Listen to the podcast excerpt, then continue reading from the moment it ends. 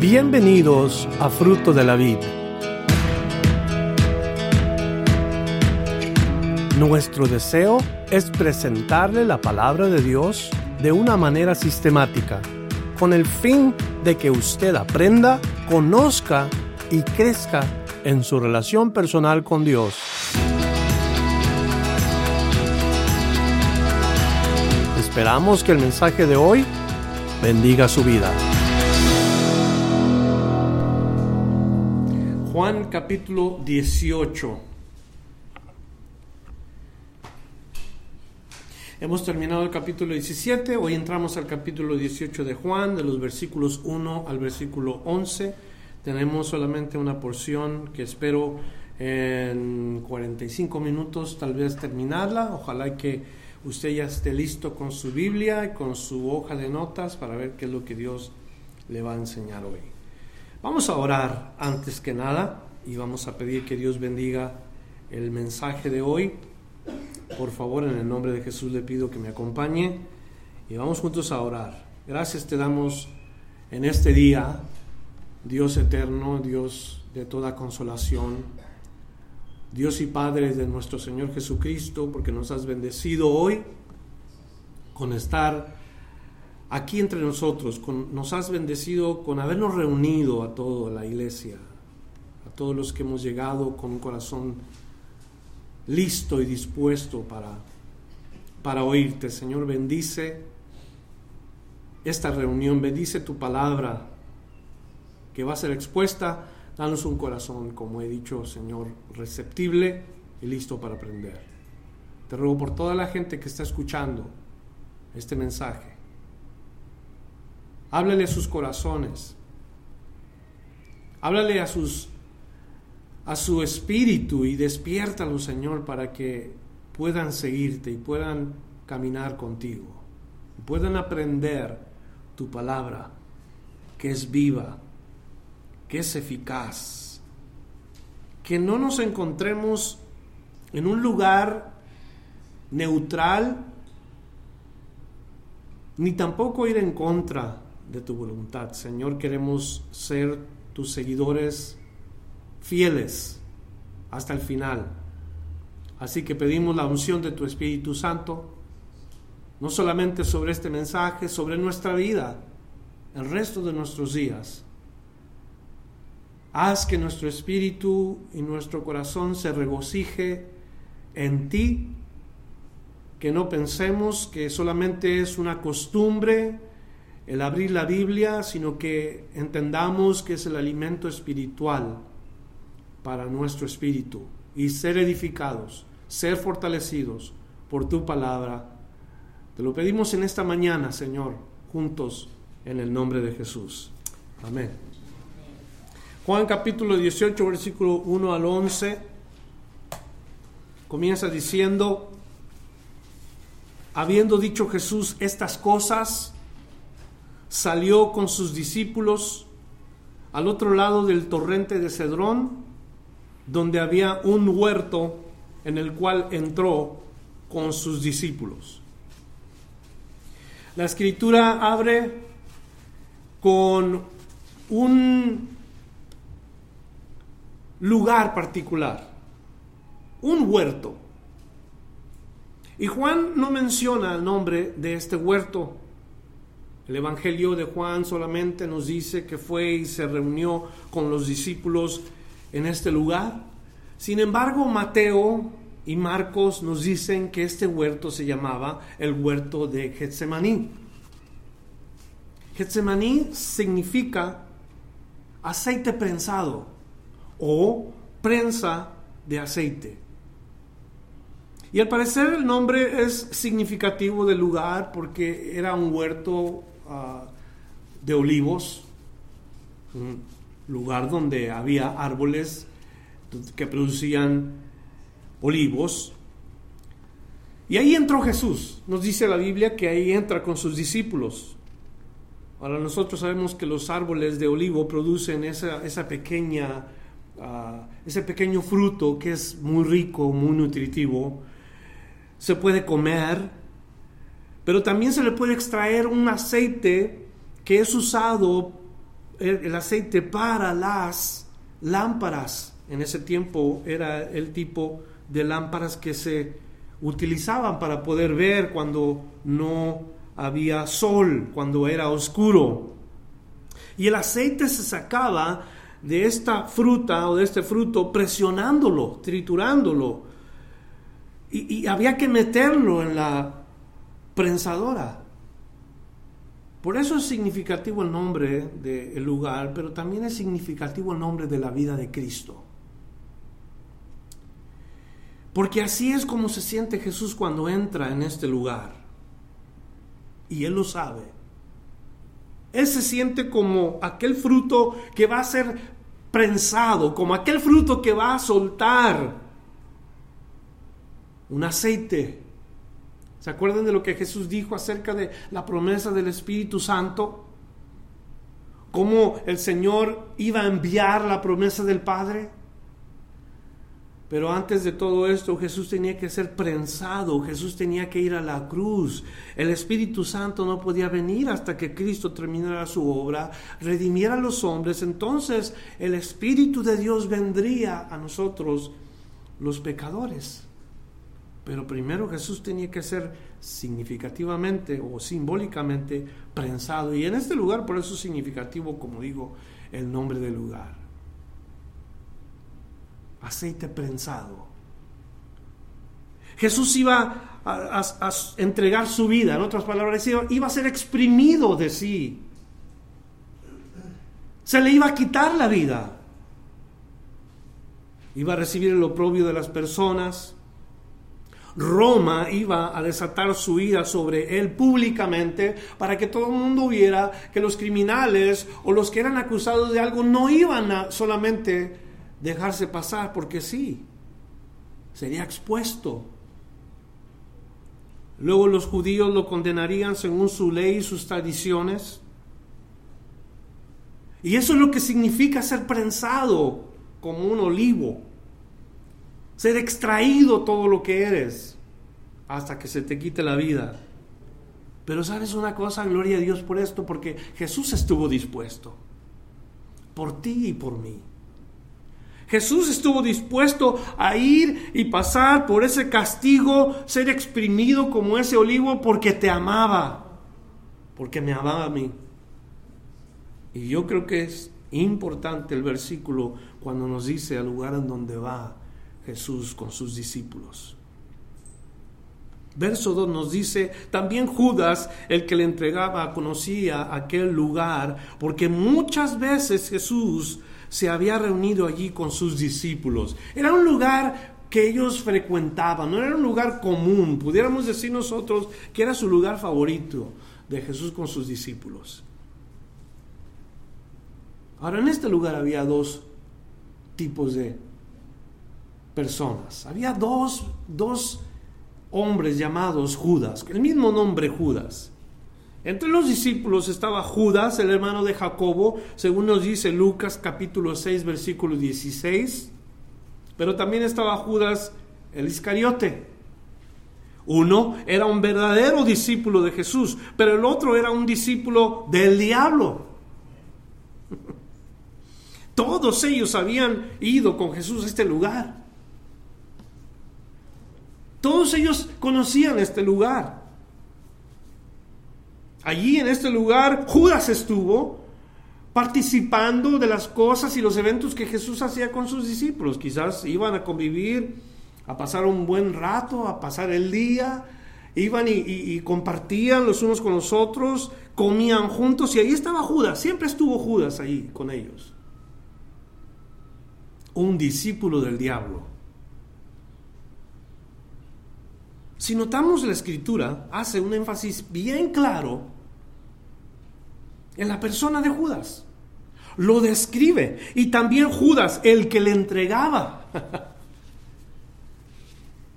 El Espíritu Santo inspiró a Juan, el evangelista, para que escribiera el nombre de Judas con la intención de marcarlo.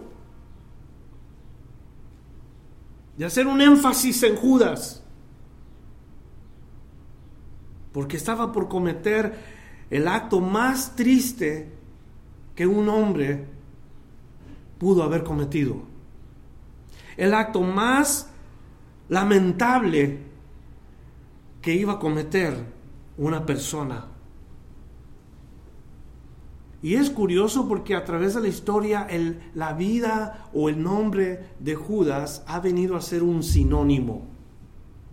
Judas y su acto ha venido a ser un tipo como de eh, analogía, como una comparación. ¿De qué es esto? El diccionario de Farlex dice que el sinónimo de traidor es, eh, significa desleal, significa infiel, alevoso, delator, felón, pérfido. ¿Y sabe cuál más emplean? Judas. Esto es lo que significa traidor, según este diccionario Farlex.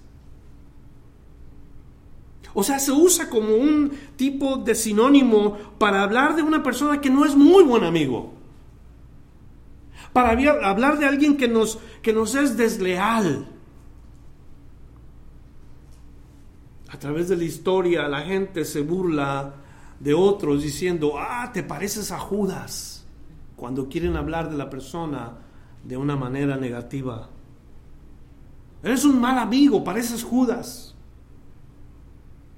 Juan no nos da detalle como los otros evangelios en este capítulo, pero para el momento que Jesús está hablando con ellos ya han discutido acerca de lo que Judas ha estado tramando hacer.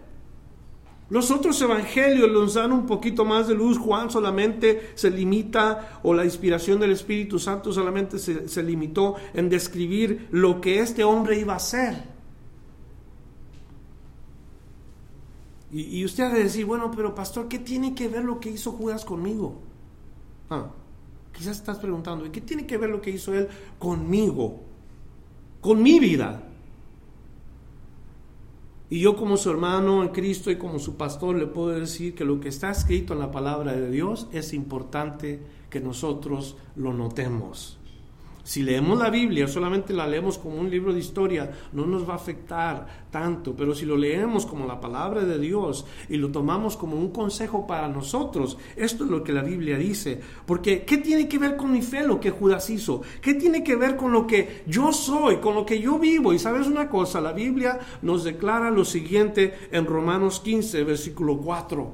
La Biblia dice en Romanos 15, verso 4, porque las cosas que se escribieron antes para nuestra enseñanza se escribieron a fin de que por la paciencia y la consolación de las escrituras tengamos esperanza. ¿Para qué se escribieron estas cosas? Para que tengamos esperanza, para que aprendamos. Nos enseña la palabra de Dios a evitar este tipo de acciones. Nos enseña la palabra de Dios a que no sigamos los mismos pasos que otros han tomado y nos enseña a que tomemos los pasos que hombres de fe han seguido, personas de fe han decidido tomar. Eso es lo que la escritura nos dice.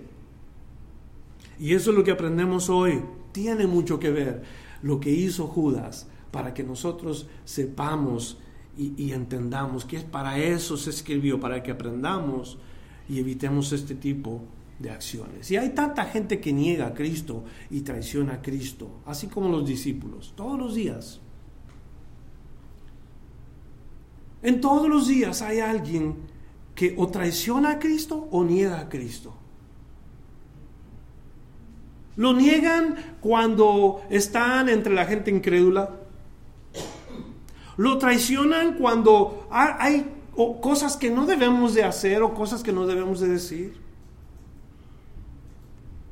traicionan a Jesús siendo infieles a Dios mismo, viviendo en pecado, practicando cosas que no deben de practicar, ensuciándose en este mundo cuando Jesús lo único que quiere es que sus discípulos sean limpios, limpios por la palabra. ¿Qué es lo que ha sucedido? Se han alejado de Dios, se han alejado de su palabra. Pero Dios quiere que nosotros tengamos nuestra mirada, nuestros ojos en el Señor, siempre. No de vez en cuando, siempre. Porque si Él no te cuida, ¿quién te cuida? Si no dependes del Señor, ¿de quién dependes? Por eso estaban estos dos ahí. Judas, el hermano de Jacobo, verdadero discípulo del Señor, pero también estuvo el otro Judas, quien era un discípulo del mismo diablo. Un discípulo del Señor se parece a Cristo, hace lo que Jesús dice, se comporta como el Señor quiere, pero un discípulo del diablo, ¿a quién se parece? Al diablo. Y ahí está Judas Iscariote. Jesús le dice, ¿por qué has dejado que Satanás entre en ti? Los deseos de Satanás iba a ser porque a él seguía. Y Satanás sabía que ahí tenía una puerta para destruir al Hijo de Dios. Equivocadamente pensando, tal vez. Así es de que para estos momentos Judas entonces sale cuando están en esta conversación. Jesús le dice, ¿sabes qué? Ve, vea lo que tienes que hacer. Judas sale y Jesús se queda con los discípulos verdaderos de él. El único que sale es el traidor. Verso 3. Judas, pues, tomando una compañía de soldados y alguaciles de los principales sacerdotes y de los fariseos, fue allí con linternas y antorchas y con armas, mientras que Jesús estaba ahí en el huerto de Getsemaní, orando y pidiendo a Dios ayuda y socorro y que pasara la copa, mientras que él oraba, mientras que le pedía a sus discípulos orar, Judas, por otro lado, preparando la traición, culminando más bien la traición, porque la preparación vino antes. Y así es como el hombre de pecado, el hombre inicuo trabaja. Hablando en términos generales, hay muchas personas inicuas, muchos hombres de pecado, que maquinan, preparan el pecado, hacen esto, hacen aquello, porque ya tienen un plan malévolo. Y así fue Judas. Fue y habló con los principales sacerdotes, les dijo, hey, ustedes quieren a Jesús, yo sé dónde está Jesús, yo se los puedo entregar. Y hacen el trato, si lo leímos nosotros, ¿cuántas monedas de plata? 30 monedas de plata le dieron para que les dijeran dónde estaba Cristo. Y eso fue el plan. Ya había planeado Judas. Entonces ya tenía la feria con él. Ya estaba listo todo, sabía que se iban a reunir ahí. Judas conocía el lugar, perfectamente el plan de un discípulo del diablo. Parece ser que a veces el diablo trabaja de una manera ah, correcta en sus planes malévolos. Pero nosotros tenemos que Cristo conoce todas estas cosas. Y note por favor conmigo lo que hace Judas. Cuando va, toma soldados y alguaciles. Estos soldados no eran soldados romanos, no eran oficiales romanos. Lo que más bien fue hacer Judas es ir y hablar con los que representaban la nación de Israel, que vienen siendo los fariseos y los saduceos y a ellos les dijo, yo sé, es el momento que ha llegado donde nosotros podemos ir a encontrar a Cristo. Y fue y toma una guardia de los mismos sacerdotes del templo y va en búsqueda de, de Jesús. La autoridad en Roma en realidad no se metía con este tipo de negocios. Eran negocios de la religión judía. Era negocio de ellos. Inclusive cuando van y lo acusan a Jesús ante Pilato, dice, yo no tengo nada que ver con esto, ustedes lleven a su, a su prisionero con alguien que lo escucha y lo mandan con Herodes. Herodes ni judío ni romano, mitad judío y mitad samaritano. O sea, era un hombre que en realidad no tenía mucho que opinar acerca de Jesús. Pero, pero van los soldados y van los alguaciles y ¿qué encontramos? Encontramos ahí que llegan de una manera particular. Note cómo dice. Y, fue y tomó alguaciles, soldados de los principales sacerdotes y de los fariseos, con linternas y antorchas y con armas. Con linternas, antorchas y con armas. Tal parece que la hora ya había sido tarde, tal parece que ya era atardecer, eh, sin duda las linternas y las antorchas les iban a ayudar a ver por el camino, pero qué irónico, ¿no cree usted? Qué irónico que ellos fueron con antorchas y linternas a aprender a Jesús, quien es la luz del mundo. Qué irónico eso. Jesús dice en Juan capítulo 8, versículo 12, otra vez Jesús habló diciendo, yo soy la luz del mundo. El que me sigue no andará en tinieblas, sino que tendrá la luz de la vida. Y ahí van con linternas y antorchas a aprender a Jesús. Que es triste y lamentable que los hombres no pueden ver la luz de Cristo. El hombre natural no percibe las cosas del Espíritu. Ningún hombre que vive sin Jesús puede ver la vida espiritual. Todos tropiezan, todos caen cuando no tienen a Cristo. No pueden ver, no pueden mirar, no hay vida en ellos. Es imposible que puedan abrir sus ojos espirituales. Jesús dice, yo soy la luz del mundo. Yo soy el que tú necesitas. Y vienen y tratan de aprender a Jesús, tratan de llevarlo preso. Es tan irónico ver que las linternas y las antorchas no les permiten ver lo que tienen delante de sus ojos. ¿Qué diferencia hay cuando un cristiano que ha entregado su vida puede mirar y observar claramente a Jesús donde quiera que él esté? Jesús dijo, sígueme. Pero no podemos seguir a Jesús a menos de que podamos ver. Y el mismo Señor despierta nuestro espíritu, el mismo Señor nos da su luz, el mismo Señor guía nuestros pasos y el mismo Señor hace la obra en nosotros para que podamos vivir caminando con Él. Pero sin Él no podemos ver. Yo no sé cómo el hombre puede pensar o puede llegar a pensar que puede estar bien sin Dios, puede estar bien sin Jesús. ¿Qué tan lejos puede ir una persona sin Jesús? Nuevamente San Juan capítulo 15 versículo 5 nos dice, Jesús mismo, sin mí nada podéis hacer. Son palabras de Cristo. Yo sin Cristo no puedo hacer nada. Tú sin Cristo no puedes hacer nada. Nadie, ninguno de los que estamos aquí, hará alguna cosa sin Cristo. Todo lo que hagas físicamente en este mundo, si no tienes a Dios, de nada sirve.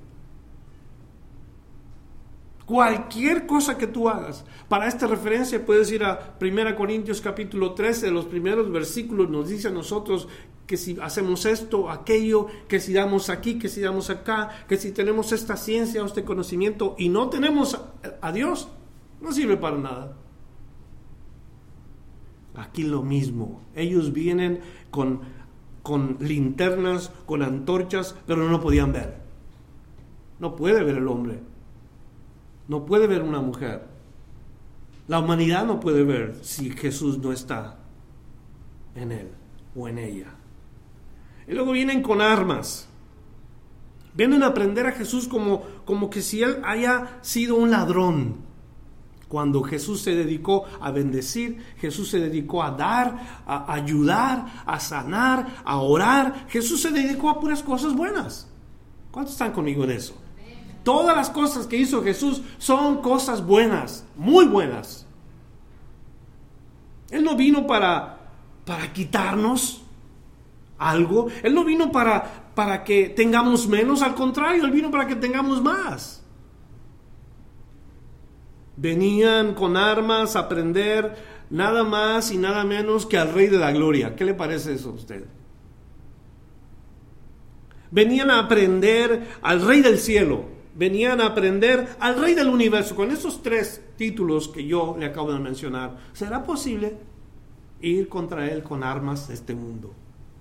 ¿Será posible que un hombre, un, ejército o, todo esto organizado pueda contra el Rey de la Gloria, contra el Rey del Cielo, contra el Rey del Universo? Imposible. Imposible. Todos ellos ignoraban, todos ellos eran ciegos, pero Jesús no se resistió. Sabía que Jesús había venido a algo particular. ¿Sabes a qué vino Jesús? No nos vino solamente a mostrar qué bueno es Él, para que veamos que Él sabía hacer milagros o podía cambiar vidas necesariamente. No, el Señor vino con un propósito y está en Lucas 19, el versículo 10. Jesús vino para buscar y a salvar lo que se había perdido. Lucas 19, versículo 10. Versículo bien importante. tú y yo estábamos perdidos. ¿Estamos de acuerdo? El Señor vino a buscarnos para encontrarnos y salvarnos. Entonces, ¿cómo es posible que vaya a venir un grupo de soldados y alguaciles, como los quisieran llamar, con linternas, con antorchas, con armas para ir y prender, aprender, perdón, a Jesús como un prisionero? Qué ridiculez. Jesús en ese momento puede haber mandado pedir a su Padre Celestial un ángel suficiente para haber terminado con ese problema, pero no lo hizo. Jesús vino a buscar y a salvar lo que se había perdido. ¿Cómo nos iba a salvar? Dando su propia vida. Él no se iba a oponer a que lo llevaran preso. Él sabía lo que venía. Note por favor lo que sigue. Verso 4. Pero Jesús, sabiendo todas las cosas que le habían de sobrevenir, se adelantó y les dijo, ¿a quién buscáis? La pregunta no es porque Jesús no sabe a quién buscaban. Muchos han de decir ahí, a ver, Jesús no sabe todo, tiene que preguntar a quién busca. No, no, esa es una sugerencia solamente eh, para que la gente responda en realidad a Cristo. Él sabía todas las cosas. ¿Cuántos creen que Jesús sabe todas las cosas? De verdad, que Él sabe todo. Esto, esto puede ser fantástico para los que creemos, que Él sabe todas las cosas pero también puede ser alarmante para otros. Puede ser fantástico para los que creen, pero alarmante para los que no creen. Para los que creen que viven en armonía con Dios, en sujeción a la palabra, se alegran que Jesús sabe todas las cosas. Jesús sabe dónde voy yo. Jesús sabe qué es lo que ha hecho por mí. Jesús sabe lo que, lo que soy yo. Entonces me alegra a mí como creyente que Jesús sabe todas las cosas. Pero los que viven en pecado, los que viven fuera del lugar, les alarma saber que Jesús sabe todas las cosas. ¿Por qué? Porque un día van a ser confrontados por Él. Dios Padre le dio toda la autoridad al Hijo para hacer juicio. Eso nos debe de alarmar si vivimos fuera del lugar. Es terrible caer en las manos de un Dios vivo. Y como el hombre es ignorante de lo que Dios dice, como el hombre ignora su palabra, la gente continúa en sus pecados, pero un día, un día vendrá el juicio de Dios.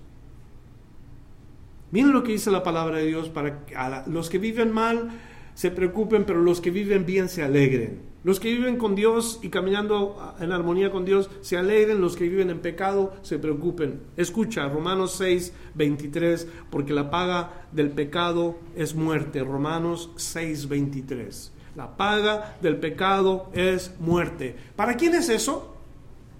¿Para los que viven qué? ¿Bien? No, para el que vive en pecado. La paga del pecado es muerte. Pero luego sigue la otra parte mas la dádiva de Dios es vida eterna en Cristo Jesús. ¿Para quién es eso? Para los que viven en Cristo. Gloria a Dios. Para el que ha creído. Y Jesús sabía que estas personas venían a tomarlo a él prisionero porque había que solucionar el problema del hombre, para cualquiera que lo quisiera, por supuesto. Todo aquel que creyera en él sería salvo. Jesús sabía que en ese momento Él iba a iniciar el proceso de la salvación para los pecadores. Él iba al lugar en donde iba a, clavar, donde iba a llevarse primeramente lo que nos hacía nosotros enemigos de Dios, que son los reglamentos de la ley, porque somos mentirosos. Hay personas aquí que, bueno, los diez mandamientos ustedes los conocen, ¿verdad? Tenemos dioses ajenos deseamos lo del prójimo. Y, es una, una, cosa que nos tenía todos condenados, a todos nos tenía como sin remedio. Jesús está al punto en ese momento de ir en pos de la cruz. Y consigo iba a llevar los reglamentos de la ley, consigo iba a llevar el pecado de todos nosotros, de toda la humanidad, y ahí los iba a dejar en la cruz. ¿Cómo iba a terminar con el pecado? Nos dice la Biblia, sin sin el derramamiento de sangre no hay remisión de pecado. Entonces Jesús iba a derramar su sangre en esa cruz para que el problema del pecado se quitara del medio. ¿Cuántos dan gloria Dios por eso? Porque lo hizo por ti y lo hizo por mí. Jesús sabía que venían esta gente. Jesús sabía la condición de unos y la condición de otros en este lugar. Los discípulos iban a tener vida eterna porque creyeron en Él, pero los que no, los que venían sin creer en Él, iban a pagar la pena del pecado. Pena capital del pecado, la muerte. Verso 5. Él respondió, respondieron a Jesús Nazareno. Eso es lo que responde cuando él dice, ¿a quién buscáis? Entonces les dijo Jesús, yo soy. Y también con ellos Judas, el que le entregaba, y cuando les dijo, yo soy, retrocedieron y cayeron a tierra. Vienen, preguntan, ¿quién es Jesús Nazareno? Él dice, yo soy. Yo soy es un término que se encuentra en la palabra de Dios repetidas veces, desde el Antiguo Testamento yendo a través del Nuevo Testamento, yo soy. Pero note lo que sucede cuando esto toma lugar, porque si ustedes recuerdan la historia de Moisés, cuando Moisés va al monte Oreb y escucha yo soy, lo, que tiene que hacer Moisés en ese día es quitarse el calzado de sus pies y tiene que postrarse delante del el Señor en ese lugar. O sea, está pisando terrenos sagrados. ¿Sabe lo que es eso? Nosotros llamamos este lugar como la casa de Dios. Llamamos este lugar, ah, esta es la casa de Dios, pero equivocadamente pensamos así porque lo traemos de la religión. Pero si vamos a decir, esta es la casa de Dios, de Dios ¿qué, ¿qué actitud debemos de tener? ¿Qué, ¿Qué es la manera como tenemos que responder aquí? ¿Cómo vamos a responder? Ah, pues ahí se va, pues yo llego ahí masticando chicle, yo llego ahí con mi gorra, yo llego ahí con esto, yo llego con lo otro, como si voy a una fiesta, ¿verdad? ¿Y estamos? ¿En dónde? En la casa de Dios, pisando lugar sagrado. Se nos ha olvidado que este es un lugar especial en donde santificamos a Dios. Y se nos olvida a nosotros eso. Y fácilmente caemos en, ah, pues, la iglesia, ¿qué, ¿qué importa? Falta de reverencia, no, no ponemos eh, de verdad todo nuestro corazón, la palabra. ¿Qué me está diciendo la palabra? ¿Y qué hacemos en lugar de, de tratar de ver a ver qué es lo que Dios me está diciendo? Ignoramos la palabra de Dios o hacemos otras cosas, estamos pensando en quién sabe qué y no estamos allí. Pisaron ustedes un lugar sagrado en este día. No es por el lugar, es por la idea de a qué han venido a este lugar. Es por el deseo de venir y como una iglesia colectivamente unir sus corazones en adoración, orando unos por otros, alabando al Señor con cánticos, con himnos, poniendo todo el respeto, todo el corazón a la palabra de Dios para ver qué es lo que Dios te quiere decir. Por eso es un lugar sagrado. Por eso es un momento sagrado. Y cuando preguntan por Jesús y dicen, yo soy, Jesús está diciendo, están pisando un lugar sagrado en este momento. Yo soy es el término que Moisés escuchó en el monte Oreb. Yo soy el Dios de Israel, el que ha sido siempre el yo soy. Él los acompañó toda la trayectoria de la, historia del pueblo de Dios. Él estuvo con ellos en las buenas, en las malas. Dios estuvo allí y ellos siempre estuvieron pisando el lugar sagrado. Dios nunca los abandonó. Dejó de hablarles, sí. Desobedientes y rebeldes a la palabra de Dios. Pero estuvo con ellos siempre ha estado con ellos. Escúchame hermano y hermana que estás aquí. Dios nunca abandona a sus hijos. Siempre está con uno. Cuando vivimos fuera del lugar, claro que Dios voltea su espalda porque estamos en pecado, pero ahí está el Señor esperando que nosotros confesemos nuestro pecado para que Él atienda nuestra súplica. Dios no nos ha dejado. Yo soy ¿Qué significa yo soy? Escucha lo que significa yo soy. El nombre yo soy significa el que es, el que era y el que ha de ser. Eso es lo que significa el nombre de Dios. El que es, el que era y el que ha de ser. El yo soy. O sea que Él ha existido. ¿Cuánto tiempo ha existido Dios? Desde siempre y para siempre. Antes que todas las cosas, durante todas las cosas y después de todas las cosas va a existir Dios. Él es el que es. Él es el yo soy. Ahora te voy a preguntar esta mañana, ¿qué necesitas en tu vida? Dios puede ser aquello que tú necesitas en tu vida. Es que hermano pastor, usted no sabe, yo estoy pasando por unas cosas muy difíciles y la verdad necesito mucha paz. ¿Sabes qué? El Señor dice, yo soy tu shalom. Yo soy tu paz. Por lo que estés pasando, yo soy tu paz. ¿Por qué no te acercas a Dios? ¿Por qué no te agarras de Dios y dejas que esa paz te llene tu corazón? Una paz que dice la Biblia sobrepasa todo entendimiento, hablando del entendimiento humano. Y descansas en Él. ¿Qué te hace falta? ¿Protección? ¿Te hace falta amor? ¿Qué te falta? El Señor dice, yo soy aquello que tú necesitas yo soy tu Dios. Yo soy el que ha de ser en tu vida. Por eso cuando Jesús dice yo soy, pisaban lugar sagrado. ¿Qué hacen estos? Cayeron a tierra. Primero retroceden porque cuando Jesús dice yo soy, ellos hacen un paso hacia atrás y luego caen al suelo. ¿Qué poder hay en el nombre del Señor, verdad? Otra vez, ¿qué poder hay en el nombre del Señor, no? Un poder que no podemos entender, de verdad. No podemos eh, explicarlo. Desafortunadamente muchos interpretan este suceso como que si fuera una experiencia que la iglesia debería de tener. Y hay iglesias que pasan a sus, a sus miembros al frente y el pastor pasa y les toca su cabeza y caen al suelo. Y caen al suelo teniendo un tipo de experiencia emocional y ahí están en el suelo sacudiéndose. Yo no sé por qué hacen esto, porque la Biblia nunca enseña esto. No hay un lugar en la Biblia que enseñe esto. Son prácticas que se han venido ah, utilizando solamente para, para la emoción. Y la gente cae al suelo, según esto teniendo una, una experiencia espiritual y, la verdad es que estos hombres que cayeron al suelo no eran ni creyentes. ¿Cómo podemos nosotros decirle a los que no creen que ellos pueden experimentar lo espiritual? No pueden experimentar lo espiritual.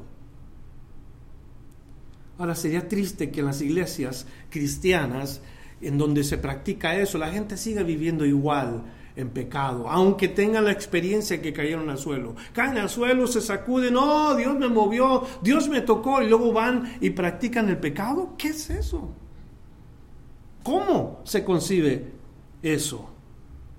Cuando estamos en este lugar o cuando estamos en cualquier otro lugar, estamos pisando un lugar sagrado y Dios quiere ver un corazón verdadero ¿Están conmigo?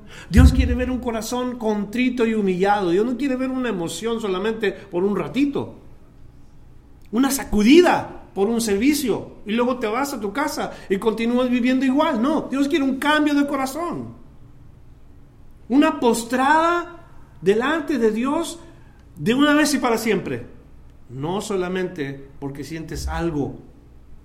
Y noten que esta gente cayeron al suelo o a tierra pero un símbolo como de postrarse, como les dije hace rato, ¿quién es Jesús? Jesús es el rey de la gloria, Jesús es el rey del cielo, Jesús es el rey del universo, y si tú y yo no nos postramos, entonces no estamos de verdad reconociéndolo a Él como la majestad. Ese es el Dios, el que dice yo soy. Ese es el Dios que nos, que nos consuela. Ese es el Dios que nos ayuda y nos bendice el Dios que siempre está con nosotros. Verso 7 al 9 nos dice, volvió pues a preguntarles, ¿a quién buscáis? Y ellos dijeron a Jesús Nazareno, respondiendo Jesús, os he dicho que yo soy, pues si me buscáis a mí, dejar ir a estos, para que se cumpliese aquello que había dicho, de los que me diste ninguno perdí. Jesús les dijo en el capítulo 17 que ninguno de los que estaban con él se iban a perder, excepto cuál, el hijo de pecado o el hijo de perdición. ¿A quién se refería? A Judas. Judas Iscariote. Iscariote, proféticamente Judas Iscariote había sido descrito en el Salmo 49 y el versículo 1, cuando el Salmo dice, hasta mi mejor amigo, a quien tenía plena confianza, quien compartía mi comida, se ha puesto contra mí describiendo a Judas Iscariote. Por eso la escritura nos dice que ninguno se perdió, solamente el hijo de perdición. De todos los discípulos que estaban con Jesús, uno solamente se perdió, pero todos los demás siguieron a Jesús. La pregunta es, ¿cómo siguieron a Jesús? ¿Qué hicieron por Jesús? Y si tú lees la historia de la iglesia, todos los discípulos que siguieron con Jesús, que continuaron con el Señor, murieron mártires. Todos ellos fueron fieles a Jesús, sirvieron al Señor con todo su corazón hasta el final. Todos y cada uno de ellos, excepto Judas. Pero no para allí. Nosotros también debemos de servir al Señor hasta el final. Nosotros también debemos de decidir, no sé, si yo voy a seguir a Jesús y creo en Jesús, pues hay que servirle. Quiero parecerme a aquellos creyentes que no solamente decían, sino que actuaban en su fe. Y uno de estos eran los de Tesalónica. En Primera Tesalonicenses capítulo 1 y el verso 9, Primera Tesalonicenses capítulo 1 versículo 9 nos dice, porque ellos mismos cuentan de nosotros la manera en que nos recibisteis y cómo os convertisteis de los ídolos a Dios para servir al Dios vivo y verdadero otra vez, la idea es de que no solamente creamos en el Señor, no solamente creamos en Jesús, sino convertirnos y servir a Dios. A lo mejor tú ya te convertiste. Tal vez tú estás convertido al Señor. Y estás contento porque ya estás convertido, ya vives con tu nueva fe y estás contenta, te, dices a la gente, yo soy cristiano, yo amo a Jesús. Y qué bueno, eso es muy bueno y muy importante, que tú compartas tu amor por el Señor. Pero no es todo. El Señor no solamente pide que lo aceptemos y que creamos en Él, también Dios quiere que le sirvamos.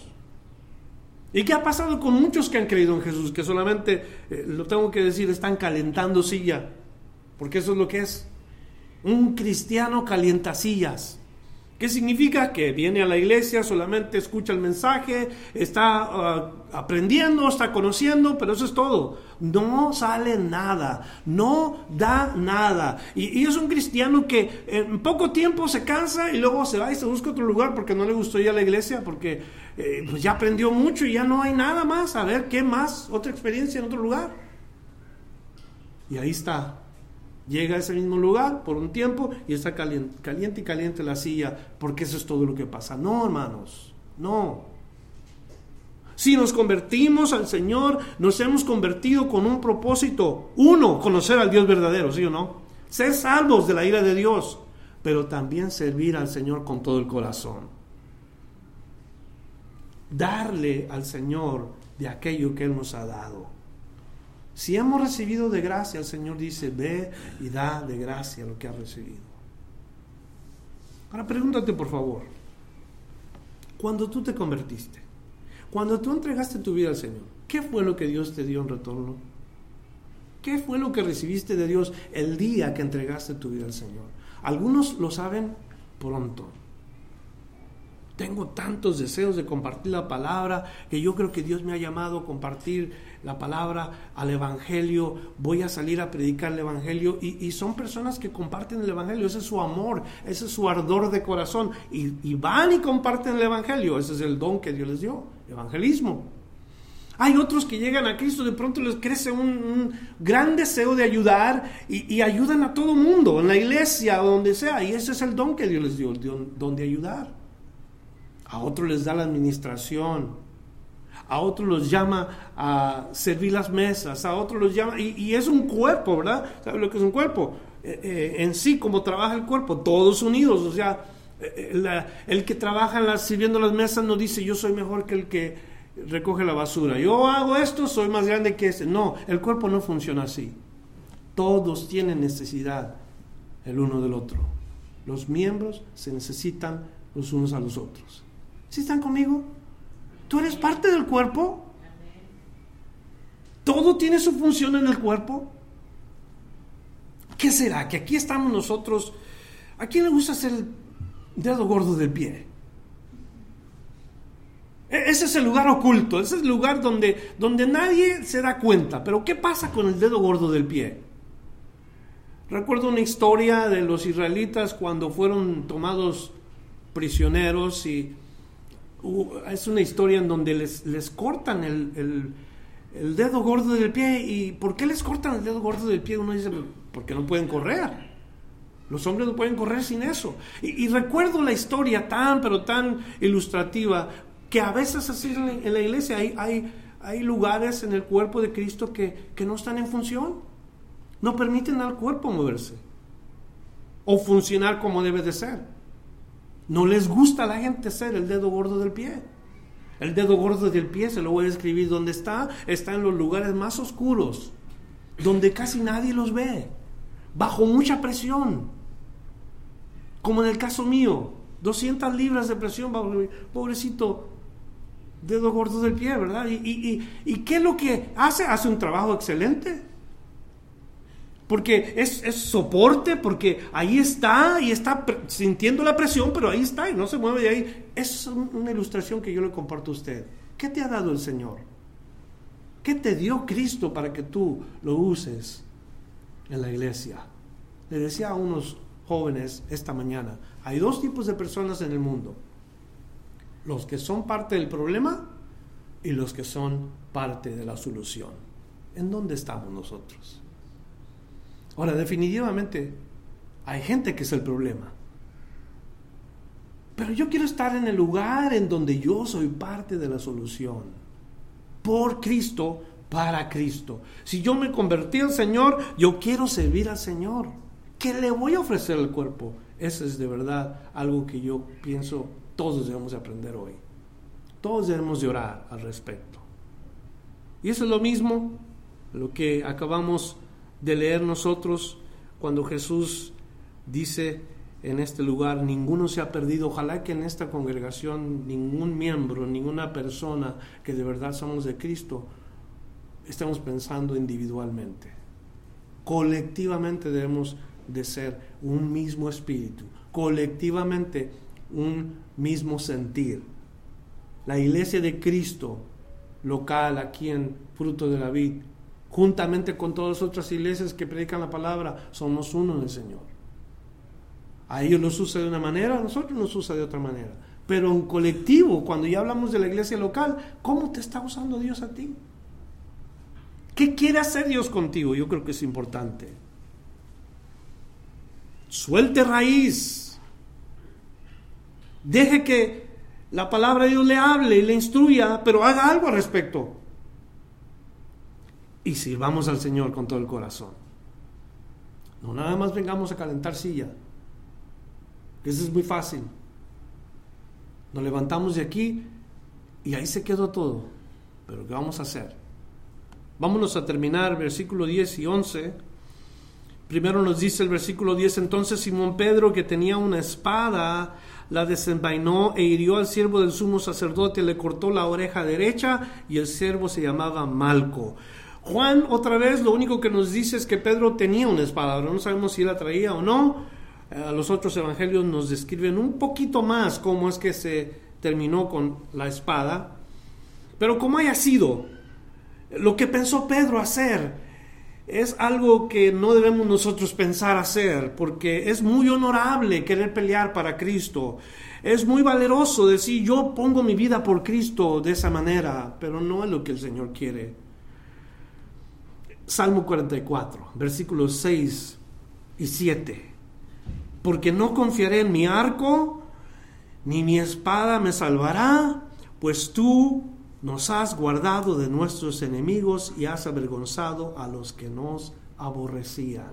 No podemos confiar en armas físicas, no podemos pensar que De esta manera es como el Señor quiere que vivamos para Él, queriendo pelear para Él.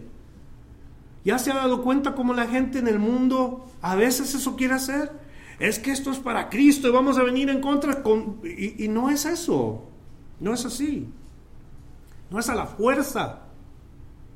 En Zacarías 4, verso 6 nos dice la palabra de Dios, no es con ejército ni con fuerza, sino con mi espíritu, dice Jehová de los ejércitos.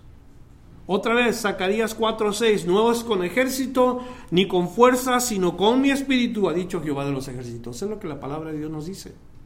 ¿Cómo vamos a servir al Señor? ¿O cómo vamos a representar al Señor? No con espada, no con ejército. El Espíritu de Dios en nosotros. Zacarías 4:6. No es todo el versículo que le acabo de decir, solamente la, la implicación de que nosotros no podemos venir con fuerza humana a querer servir al Señor o a querer estar en la voluntad del Señor. Es con el Espíritu de Dios. Juan no nos dice el nombre, uh, Juan nos dice el nombre de la persona que hirió Pedro. Ahora, no nos dice lo que hace Jesús, pero los otros evangelios nos dice que, que Jesús toma el, el oído que se había cortado y lo vuelve a poner en su lugar. O sea que Jesús hace una sanidad tremenda en ese lugar. ¿usted cree que Pedro iba por la oreja? No, Pedro iba por la cabeza. Y si hubiera cortado la cabeza de Malco, el milagro hubiera sido extraordinario, ¿no le parece? Tomar la cabeza y ponérsela otra vez ahí. Qué bueno que fue nada más el, el, oído, pero Jesús lo sana. Entonces, aprende esto, sí, yo la riego, yo me equivoco, Jesús puede venir a arreglar tu solución, tu, tu situación en segundos, si Él quiere. Aprendámoslo, por favor. Entonces, eh, importante. Ahora, ah, ¿por qué hizo Pedro esto? Bueno, uno puede decir, es que, es que hay que defender. Bueno, la única razón por la cual Pedro hizo esto es porque ya lo había dicho, Señor, yo voy a morir por ti si es posible. Pero él implicaba eso, voy a morir peleando por ti. ¿Qué pensaba Pedro? Pedro estaba pensando en el reino de Dios. Cuando se establezca el reino de Dios, Jesús va a comenzar la revolución, todos vamos a tener que levantar un arma porque hay que venir contra Roma. No era así. No era así. Un único plan de salvación, la muerte de Cristo para redimir a los pecadores. No iba a haber conquista uh, física, iba a haber conquista del Espíritu. Dios iba a tratar con nuestro pecado. Ahora, ¿por qué es que los cristianos padecieron en el tiempo en que se levantó la iglesia? porque eso es como Dios iba a mover a la cristianidad por todo el mundo. Los iba, los iba a llevar a lugares en donde el cristiano iba a compartir su fe. Y Pedro escribe, Pedro el apóstol que sacó la espada, que cortó la oreja de Malco, entendió que no era con fuerza, no era con ejército, sino con el Espíritu de Dios. Y él escribe en Primera de Pedro capítulo 3, versículo 13. Y él dice, Primera de Pedro 3:13. ¿Y quién es aquel que os podrá hacer daño? Si vosotros seguís el bien. Mas también si alguna cosa padecéis por causa de la justicia, bienaventurados sois. Este es Pedro, el mismo Pedro que sacó la espada. Y luego dice, por tanto, no os amedrentéis por temor a ellos, ni os conturbéis, sino santificar a Dios en vuestro corazón y estar siempre preparados para presentar defensa con la espada. Así dice. ¿Presentar defensa con qué? Con mansedumbre. Presentar defensa con mansedumbre y reverencia ante todo el que os demande razón de la esperanza que hay en vosotros. La esperanza que hay en mí, la esperanza que hay en ti, si es Cristo, con mansedumbre y con reverencia tenemos que decirle a la gente. Con firmeza, claro, pero no con violencia, no con espada, con el Espíritu de Dios. Y terminamos diciendo, Jesús entonces dijo a Pedro, mete tu espada en la vaina, la copa que el Padre me ha dado, no la he de beber. Y esa copa habla de todas las cosas que Jesús iba a pasar. ese cáliz o trago amargo de morir por la humanidad. Ese trago de los sufrimientos, del castigo, del oprobio, del vituperio. Todo eso Jesús sabía que tenía que suceder. Pedro no entendía nada de esto. Él pensaba, el Mesías ha llegado, va a establecer su reino, es tiempo de sacar las armas, es tiempo de pelear. Quería asegurarse Pedro, como todos los discípulos, de tener un buen lugar en el reino. Si me lo gano, me lo gano con la espada. Voy a matar a todos los que pueda con la espada porque el reino se va a establecer. Todavía hasta que después muere, cuando Jesús está con ellos fuera de Jerusalén, le están diciendo, ¿cuándo vas a establecer el reino? Momentos antes que Jesús ascendiera. Jesús le dice, no les toca a ustedes saber cuándo, pero recibiréis poder cuando haya venido sobre vosotros el Espíritu Santo. Y me seréis testigos. O sea, que nosotros, los que quedamos después de Cristo, recibiríamos la misma promesa de Dios. ¿Se acuerdan que les dije que Jesús iba a ser exprimido? Y que su, su vida iba a ser quitada de él como un olivo. Por eso la idea del aceite prensado allí en Getsemaní, Jesús sabía lo que iba a pasar. Pero saben una cosa, Dios no va a establecer en el reino a súbditos que estén dispuestos a pelear por Él. Dios va a establecer en el reino súbditos que estén dispuestos a vivir para Él. ¿Se fija qué gran diferencia? No dispuestos a morir por Él, dispuestos a vivir para Él. ¿Cuántos están dispuestos? Vivir para el Señor. Ahí, en ese lugar, un reino perfecto en ese lugar un reino de paz, un reino espiritual. Y el que no haya creído no puede entrar. El que haya creído tiene la entrada a este reino, la puerta abierta, porque la Biblia dice, bienaventurados los limpios de corazón, porque ellos verán a Dios. ¿Cuántos creen eso? Ellos verán a Dios. Ahora, ¿quién es el que debe de limpiar nuestro corazón? Tú no puedes. Dios limpia tu corazón. Dios es el que hace el trabajo.